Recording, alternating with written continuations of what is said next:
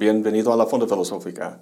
Hoy la tercera y última parte de Vigilar y Castigar, el poder y la subjetividad en Michel Foucault. Quería hacer esta lectura de Foucault ahora porque todos estamos preocupados por el futuro. Queremos saber cómo será la vida política y social de aquí en adelante como consecuencia de la pandemia de coronavirus. Muchos temen un escenario distópico con mayor vigilancia y control, y bueno, por eso estamos leyendo a Foucault, porque esos temas figuran mucho en su pensamiento. Hasta ahora hemos visto el vínculo entre la vigilancia y una forma de poder o control que Foucault llama disciplinario. De hecho, casi como si Foucault escribiera su libro para ilustrar nuestro momento, Termina la sección sobre la disciplina citando un reglamento de fines del siglo XVIII que versa sobre las medidas que hay que tomar cuando se declara la peste en una ciudad.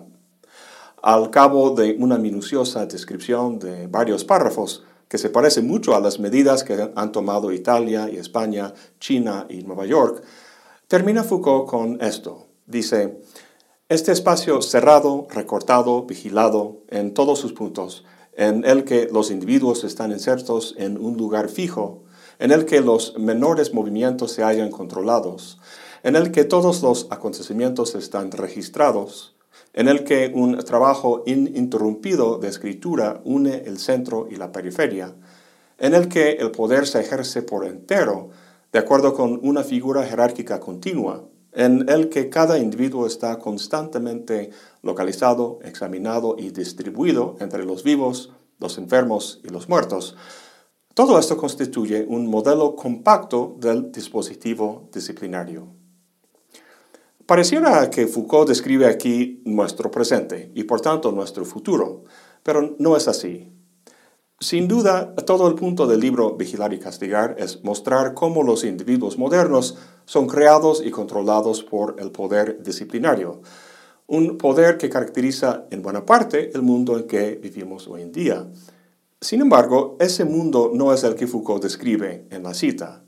Ahí lo que vemos es la descripción de un caso límite, el caso de una ciudad y su población bajo la amenaza de la peste.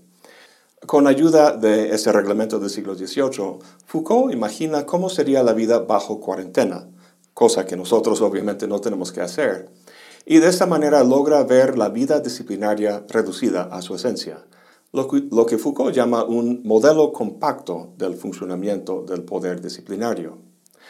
La disciplina, cuyas características son puestas en relieve por la peste, es una forma de control social, pero hay otras.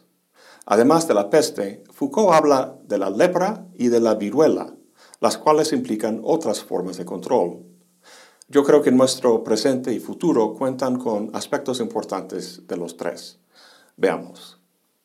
Foucault explica la naturaleza de la peste al contrastarlo en el mismo texto con la lepra. En la Edad Media, la reacción social a la lepra era el confinamiento de los leprosos en estructuras en las afueras de la ciudad. La idea básica es la exclusión, separar y tachar a un grupo, los leprosos, lo cual deja por el otro lado de la división una comunidad pura, nosotros. A lo largo de los siglos desde la Edad Media, el grupo separado y tachado ha variado, locos, pobres, negros, etc., pero la función social ha permanecido.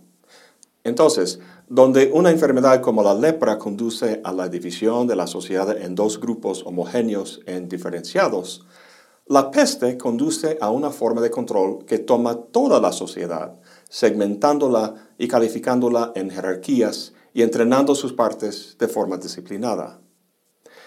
Vigilar y Castigar fue publicado en 1975.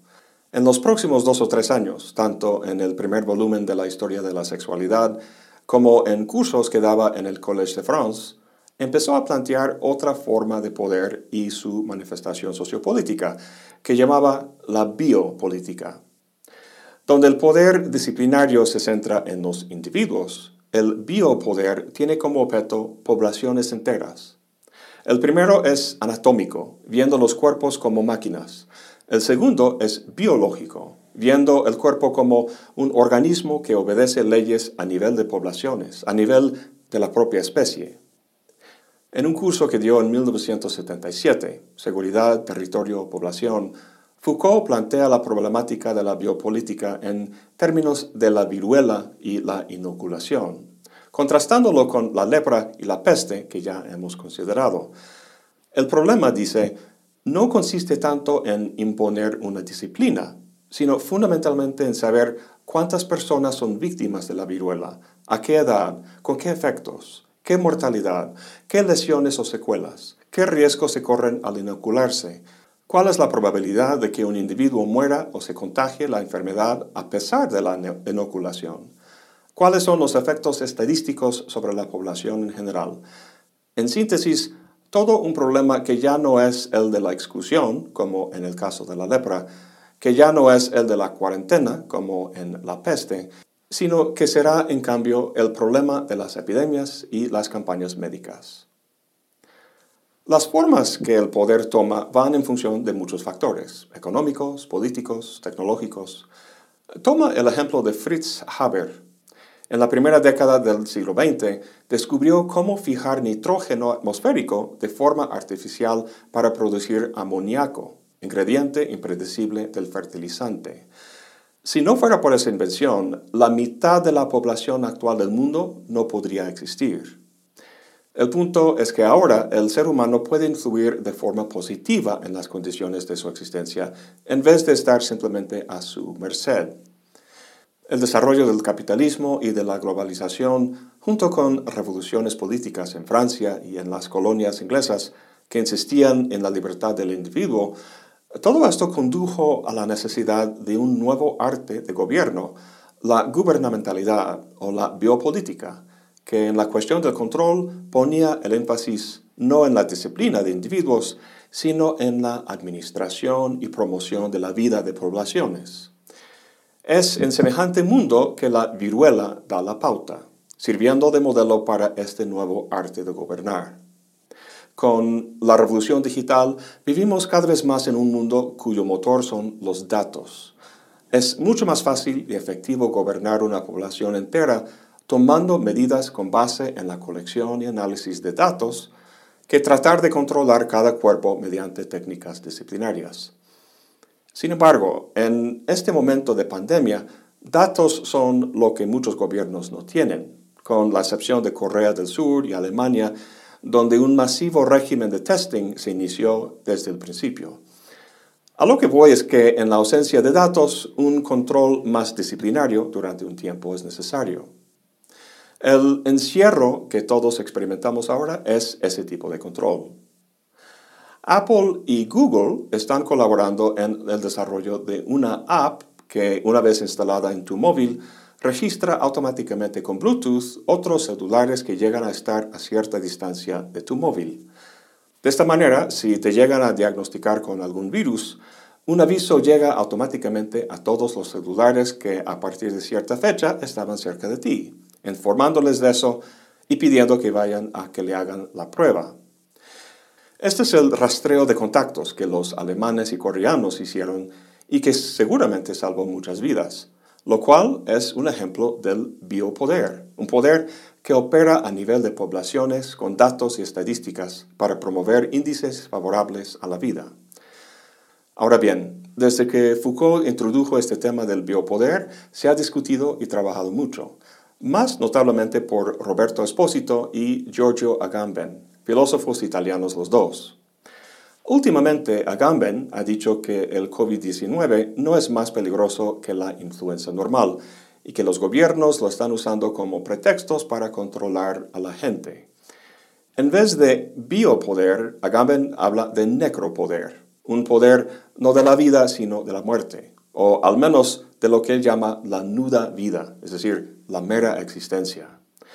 Él vería la app de Apple y Google como un dispositivo de control cuyo efecto será la propagación de la nuda vida y que en el mejor de los casos donde podría salvar la vida solo sería para entregar esa vida al sistema capitalista de explotación. Y hay que tener en cuenta que el biopoder que describe Foucault no reemplaza o sustituye el modelo de la peste ni el de la lepra, Querámoslo o no, somos cuerpos dóciles. Vivimos en una sociedad disciplinaria, donde la vigilancia y los juicios normalizadores sobre el ser humano ejercen un poder y un control innegables. Y ese poder no se ejerce de forma igual sobre todos. El coronavirus no es el gran ecualizador, mostrando la igualdad entre los hombres. En los Estados Unidos, por ejemplo, los negros tienen índices de muerte mucho mayor de lo que indicaría el porcentaje de negros en la población. ¿Por qué? Pues por los efectos del tipo de poder del modelo de la lepra, la exclusión social y la discriminación. Puede que el énfasis hoy en día esté en el biopoder, pero no se debe perder de vista la operación de los tres para entender mejor nuestra realidad. En fin, esta es la cuestión que enfrentamos, el carácter de nuestra realidad a futuro. ¿Será de mayor vigilancia y control, conduciendo a un escenario distópico como pinta Agamben?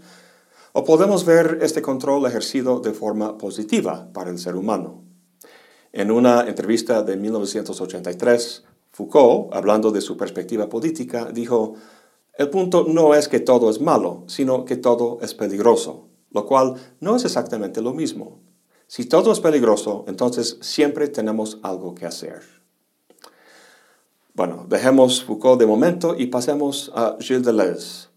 Les había comentado que quería platicarles de un escrito suyo de 1990 que se llama Postscriptum de las Sociedades del Control. Es un escrito muy breve, de solo cinco cuartillas, pero muy atinado y hasta profético. Empieza hablando de Foucault y sus sociedades disciplinarias de los siglos XVIII y XIX, llegando a su apogeo a principios del siglo XX. Pero dice que después de la Segunda Guerra Mundial ha imperado otro tipo de poder.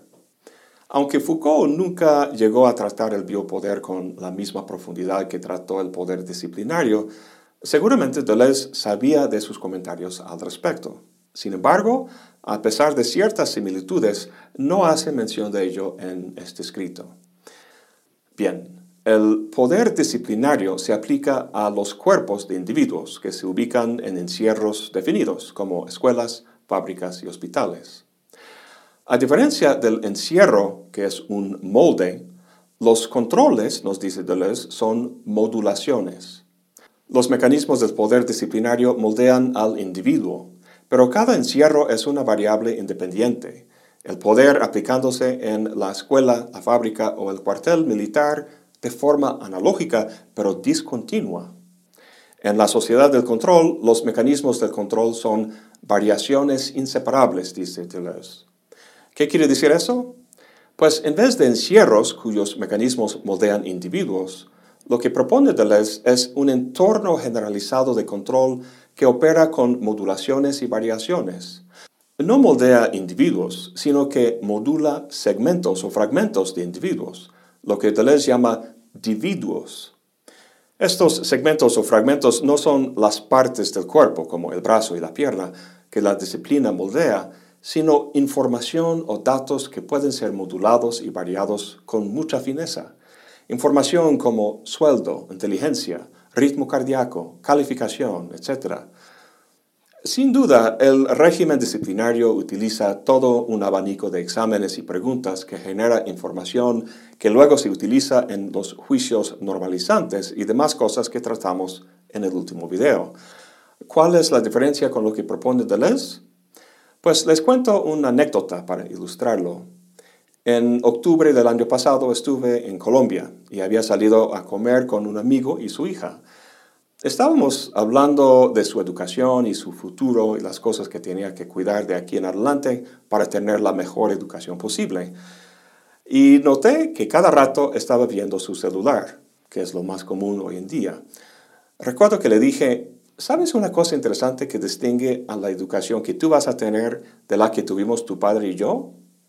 Yo recuerdo muy bien saliendo de la escuela en la tarde y yendo a casa y dejando la escuela con todas sus pendientes y pleitos y relaciones con los compañeros hasta el día siguiente. Es que en casa estaba en otro entorno, un entorno familiar e íntimo que ningún celular o computadora podría interrumpir. ¿Por qué? Porque todavía no existían esas distracciones. Hoy en día sí. Los pobres niños de hoy en día traen la escuela y todo su bagaje 24 horas al día. no pueden escapar de ello. Esto está reflejado en lo que Deleuze dice sobre las escuelas. Para Foucault, las escuelas eran un encierro y el examen uno de los principales mecanismos de poder o control. Dice Deleuze, la formación permanente tiende a sustituir la escuela y el control continuo tiende a sustituir al examen. En la sociedad del control, nosotros somos individuos, un flujo constante de datos cuantificables que se varían o se modulan constantemente, estés en la escuela, la casa, el trabajo, donde sea. Por un lado, este tipo de control nos libera de los encierros, permitiéndonos la libertad de estudiar o trabajar de donde queramos. Sin embargo, ya no se puede esconder o desconectarse. Hay que estar siempre pendiente, responder correos y asumir una responsabilidad a toda hora. A diferencia del panóptico ubicado en el centro, con su vista, real o imaginada, radiando hacia afuera, la vigilancia en la sociedad del control está dispersa, esparcida entre los códigos y contraseñas que regulan acceso a la información. Este rastreo es continuo y automático, generando información para mercadólogos, pero también para gobiernos. Un ejemplo perfecto y escalofriante siendo el sistema de crédito social en China, que premia conducta aceptable con acceso a servicios e información y condena conducta antisocial, bloqueando acceso a lo mismo, básicamente excluyendo a uno del entorno social. ¿Quién quiere ser un leproso moderno? Aquí tenemos una pregunta interesante.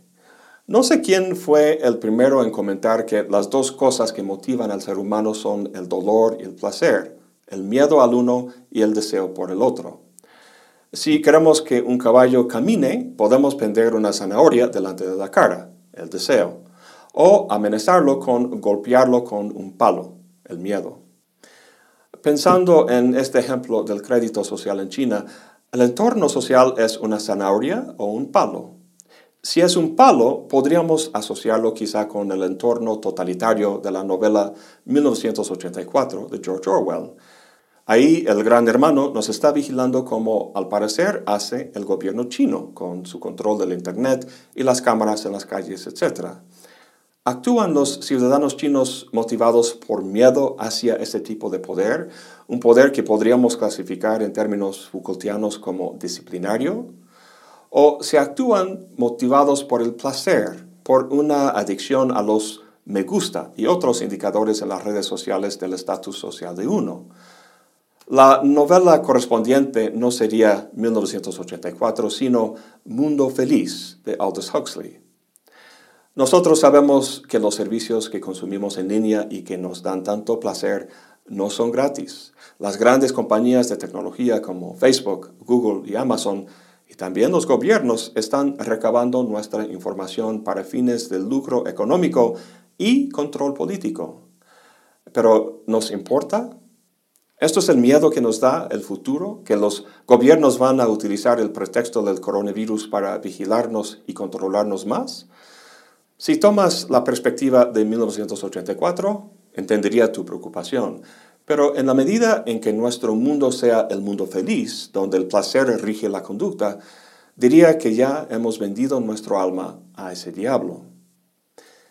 1984 no es solo el título de un famoso libro, sino una fecha. En ese año estaba yo en la preparatoria y recuerdo muy bien un comercial de Apple que anunció la nueva computadora que llamaban Macintosh, lo que hoy en día llamamos la Mac. Era la primera computadora con mouse e iconos en la pantalla. Y no sé cómo, pero logré convencerles a mis papás que me la compraran. Aquí estoy en mi primer año de la universidad con ella y también con mucho cabello.